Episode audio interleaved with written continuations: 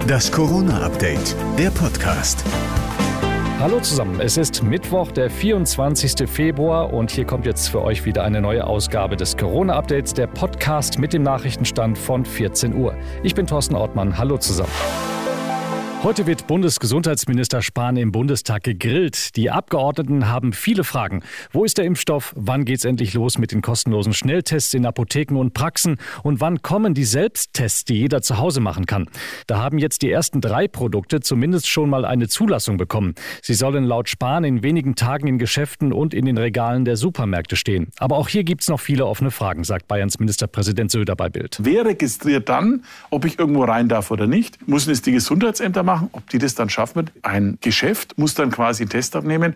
Und da hatte ich den Eindruck gehabt, dass die Kanzlerin gestern der Auffassung war, die Fragen sind mitnichten bislang entschieden. Okay, ich übersetze mal, das könnte noch ein bisschen dauern. Vielleicht gibt es ja bei der nächsten Bund-Länder-Schalte in einer Woche eine Lösung. Dann will die Kanzlerin auch über einen Stufenplan für Öffnungen diskutieren. Die Schnell- und Selbsttests sollen dabei eine große Rolle spielen. Erst belächelt und sogar verspottet und jetzt ist er der große Impfweltmeister in Europa. Also quasi genau der umgekehrte Karriereweg wie bei Jens Spahn. Iran. Die Rede ist von Großbritanniens Premierminister Boris Johnson. Mittlerweile wurden auf der Insel 27 Prozent der Briten geimpft. Darum will Boris Johnson bis zum 21. Juni alle Beschränkungen aufheben. Und es soll keinen Lockdown mehr geben.